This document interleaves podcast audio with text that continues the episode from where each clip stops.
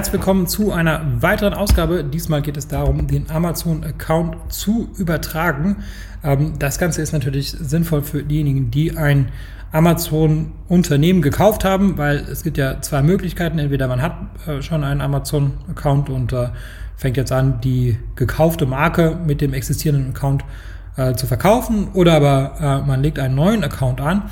Und für diejenigen, die noch keinen Account haben, für die wäre es natürlich auch wünschenswert, dass man den ähm, Account des Verkäufers übernehmen kann. Ähm, das Ganze ist in den USA schon relativ lange möglich gewesen und seit neuestem ist es auch in den EU-Marktplätzen möglich.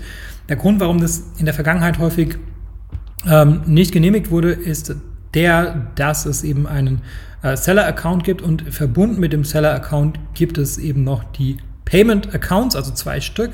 Ähm, einmal ähm, auch wieder mit, mit Luxemburg und dann für UK gibt es auch nochmal einen zweiten Payment-Account. Und diese Payment-Accounts, die lassen sich nicht übertragen. Das liegt an den europäischen Geldwäschegesetzen. Und äh, deswegen hat Amazon früher der Übertragung eines Amazon-Accounts nicht zugestimmt. So, jetzt ist so, ähm, dass äh, sich hier etwas geändert hat. Und zwar gibt es jetzt ein Feld in Seller Central, ähm, das eben die Rechtsübertragung äh, initiiert und äh, das Ganze ist jetzt praktisch ein Standard-Geschäftsvorfall für Amazon. Ja, das heißt, äh, man füllt ein Formular aus, man bekommt einen Vertrag, man äh, stimmt dem Vertrag zu, indem man ein Häkchen setzt und dann drückt man auf Absenden und dann eine Sekunde später ähm, wurde die Rechtsübertragung ähm, bereits initiiert. Es gibt dann keinen Mitarbeiter mehr, den man davon erstmal überzeugen muss und der das dann äh, vielleicht nicht verstanden hatte und je nachdem, wie man gefragt hat und wann man gefragt hatte, äh, so war das in der Vergangenheit, wurde es halt genehmigt oder es wurde halt äh, abgelehnt. Jetzt ist es so, das wird immer genehmigt, geht sofort durch, äh, ohne dass da jetzt irgendein Mitarbeiter überhaupt ähm, da noch involviert ist. So, das ist natürlich sehr positiv. Ähm, und äh, was jetzt mit den Payment Accounts, ja, das ist jetzt so, das Ganze ist jetzt voneinander entkoppelt. Das bedeutet, ähm, der neue Eigentümer muss sich dann wieder von vorne legitimieren. Ähm, und äh, solange äh, das nicht der Fall ist, ist der Account auch erst einmal gesperrt. Ja, das ist natürlich ähm, nicht so gut. Ähm, allerdings ist die Legitimierung normalerweise relativ schnell abgeschlossen. Amazon selbst sagt allerdings, dass es mehr als 24 Stunden dauern kann. Ähm, aus meiner eigenen Erfahrung weiß ich, dass es auch ein paar Stunden erledigt sein kann. Ähm, Voraussetzung ist natürlich, dass man alle Unterlagen hat. Ja, die Unterlagen, die da äh, verlangt werden, sind normalerweise ein Handelsregisterauszug für Kapitalgesellschaften, ein Adressnachweis, ein Personalausweis des Geschäftsführers, ähm, und Adressnachweis des wirtschaftlich Berechtigten. Also ähm, eigentlich das, was man eigentlich immer braucht, äh, wenn man einen Amazon-Account eröffnet. Und äh, ja, wenn man das natürlich nicht hat oder wenn der Handelsregisterauszug zu alt ist und so, dann zieht sich das Ganze natürlich auch wieder unnötig in die Länge. Ähm, und äh, je nachdem, wie, wie groß ein Account ist, ja, kann das natürlich auch ähm, äh, ein Problem sein, wenn du, wenn du vielleicht nur ein paar Stunden oder ein paar Tage ähm, nicht verkaufen kannst. Ja, das heißt, ähm, so oder so wäre es sinnvoll, wenn du einen Backup-Account hast, jetzt nicht nur wegen der Übertragung, aber äh, gerade wenn es um die Übertragung geht, ähm, ist es ganz, ganz sinnvoll, wenn man ähm, noch einen anderen Account hat, zum Beispiel bei Space Codes, ähm, mit dem du weiter verkaufen kannst, ähm, sollte es äh, mit der Legitimierung etwas länger dauern. So, also, das ist schön, dass es jetzt äh, möglich ist. Was sind überhaupt die Vorteile? Ähm, dass, äh, dass man einen Account übertragen kann. Ähm, die Vorteile sind ganz klar die, dass die gesamte Account-Historie mit übertragen wird. Ja, das bedeutet ähm, insbesondere die ähm, Händlerbewertungen, ja, die bleiben praktisch ähm, äh, erhalten, ja, und äh, das ist natürlich immer sehr positiv. Ähm, und äh, auch äh, Content, der angelegt wurde oder ein Shop, der angelegt wurde, ja, das äh, alles muss jetzt nicht irgendwie neu angelegt werden, das bleibt alles im Account äh, erhalten.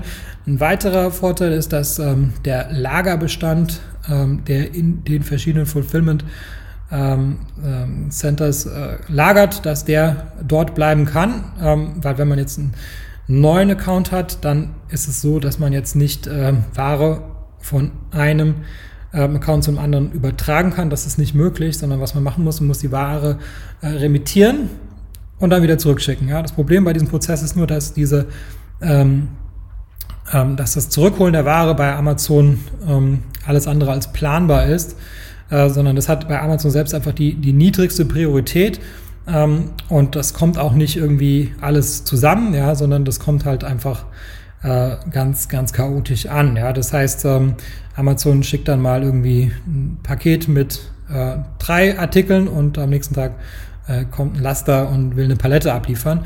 Und ähm, man weiß auch nicht, wann das alles passiert. Ähm, deswegen sind diese Remissionsaufträge eigentlich ähm, ja nicht so schön, weil man weiß einfach nicht, ja, dauert das jetzt irgendwie zwei Wochen und äh, oder, oder dauert das jetzt irgendwie zwei Monate, ähm, kann alles passieren. Und äh, das erspart man sich, ähm, weil der Account bleibt ja der gleiche und ähm, deswegen äh, muss auch nichts äh, remittiert werden. Das ist sehr positiv. Ähm, genau, das, was auch noch positiv ist, natürlich, dass äh, alle möglichen äh, Beschränkungen, die neue Accounts haben, dass die, ähm, dass, ich weiß nicht, ob alle Beschränkungen jetzt ähm, wegfallen, aber zumindest einige. Also das heißt, am Anfang äh, darf man jetzt nur eine bestimmte Menge an, an Ware anliefern und, und, was weiß ich, was da alles, oder man muss für Kategorien freigeschaltet werden. Also dass diese ganzen Sachen, ähm, die, die bleiben ich weiß nicht, ob alle erhalten bleiben, aber einige bleiben auf jeden Fall erhalten. Also das heißt, da, da hat man dann schon ein paar Vorteile, wenn man einen gewachsenen Account hat. Ähm, so, das sind die Vorteile. Es gibt natürlich auch Nachteile. Und ähm, die Nachteile äh, oder der Nachteil ist, äh, dass man äh, gesamtschuldnerisch äh, gegenüber der Kunden von Amazon haftet. Das bedeutet, ähm, wenn zum Beispiel ein Account übertragen wurde und ein Kunde stellt einen ABZ-Antrag, dann kann man jetzt nicht sagen, ja, das das war ja mein, äh, mein Vorgänger, damit habe ich nichts zu tun, ja, oder Retouren.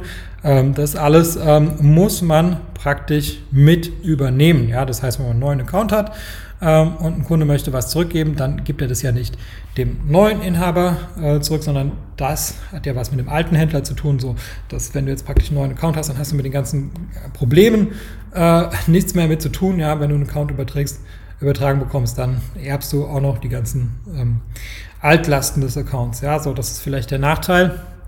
Aber ich glaube, die, die Vorteile überwiegen. Ähm, und ähm, deswegen, glaube ich, werden das sehr viele Menschen machen. Ähm, dann gibt es noch die Frage, ähm, was ist, wenn man schon einen Account hat? Man kauft jetzt ein neues Business und das neue Business hat auch einen Account. Kann man jetzt einfach die zwei Accounts zusammenführen? Das geht ähm, laut Amazon technisch nicht. Ja, äh, es wäre schön, wenn das so wäre, weil dann würde man ja, könnte man praktisch die ganzen äh, Bewertungen dann auch zusammen addieren. Ähm, aber leider ist das nicht möglich. Dann die nächste Frage ist, äh, muss Amazon der Übertragung zustimmen? Ähm, und ja, das muss natürlich passieren. Also das heißt, der neue Inhaber kann natürlich von Amazon abgelehnt werden. Ja, normalerweise passiert das nicht, ähm, aber theoretisch ist es zumindest möglich, dass äh, Amazon den neuen Inhaber ablehnt, weil zum Beispiel der wurde in der Vergangenheit schon mal gesperrt oder es gab halt irgendwie Probleme ähm, mit, der, mit der Geldwäscheprüfung. Ähm, das kann alles dazu führen, dass ein neuer Account ähm, eben nicht erfolgreich übertragen wird. Ich hoffe, diese Episode war für dich hilfreich und konnte dich in deinem Business ein wenig weiterbringen. Was dich aus meiner Sicht in deinem Business auf jeden Fall weiterbringen kann, ist MyTalent. MyTalent ist eine georgische Recruiting-Agentur für deutschsprachige virtuelle Assistenten. Virtuelle Assistenten sind ortsunabhängige Mitarbeiter für wiederholbare Tätigkeiten wie beispielsweise Support oder Recherche oder auch das Kontaktieren von Influencern. Das sind alles Tätigkeiten, äh, die sind arbeitsintensiv und die solltest du als äh, Unternehmer nicht unbedingt selber machen und äh, dafür eignen sich generell virtuelle Assistenten. Im besten Fall äh, sprechen die virtuellen Assistenten natürlich Deutsch und im besten Fall zahlt man, weil sie eben ortsunabhängig sind, eben keine deutschen Gehälter, sondern lokale Gehälter. Und äh, dazu haben wir in Georgien vor Ort eine Recruiting-Agentur gegründet und äh, wir rekrutieren dort lokale deutschsprachige Mitarbeiter. Ähm, die lokalen Gehälter, die gehen so ab 2,50 Euro pro Stunde los, kann natürlich auch drüber liegen, je nach Qualifikation. Aber ähm, auf jeden Fall profitierst du davon, dass die Lebenshaltungskosten in Georgien einfach sehr viel niedriger sind als in Deutschland und entsprechend sind natürlich auch die Gehaltserwartungen sehr viel niedriger. Wenn das für dich interessant ist und ich denke, Entlastung ist für jeden Unternehmer interessant, dann besuche uns auf mytalent.io und mach dort ein unverbindliches Gespräch aus. Und wenn du in dem Formular den Gutscheincode Podcast eingibst, dann bekommst du 50 Euro Rabatt auf unsere erste Rechnung.